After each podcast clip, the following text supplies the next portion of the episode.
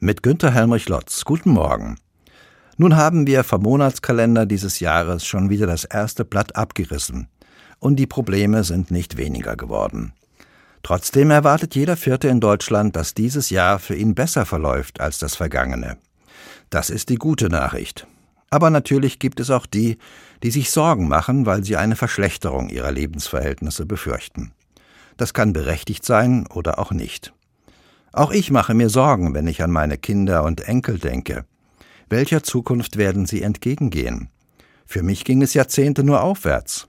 Und nach dem üblichen Elternwunsch sollten Kinder es immer besser haben, aber danach sieht es nicht aus. Ich mache mir Sorgen. Unsere Sprache verrät uns viel. Ich mache mir Sorgen. Ich bin der Sorgenmacher. Ich bin für meine Sorgen verantwortlich. Und wenn ich es bin, der sich Sorgen macht, kann ich es dann auch einfach lassen, so wie ich das Rauchen lasse, was ich mal gemacht habe? Wenn es so einfach wäre. Nun, ich kann mir klar machen, Sorgen sind meist auf die Zukunft gerichtet. Und die Zukunft kennen wir nicht. Im Rückblick muss ich immer wieder feststellen, dass viele Sorgen umsonst waren, weil die Befürchtungen gar nicht eingetreten sind. Aber deswegen kann ich das Sorgen nicht lassen. Sie drängen sich einfach zu zahlreich auf.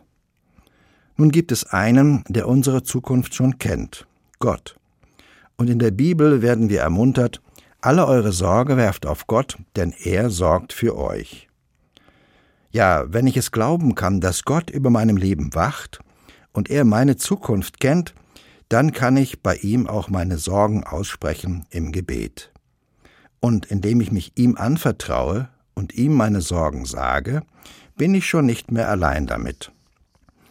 Dabei sollten wir mit den Sorgen nicht Basketball spielen. Wir werfen den Ball oben in den Korb und dann fangen wir ihn unten wieder auf. Darauf beginnt das Spiel von vorn.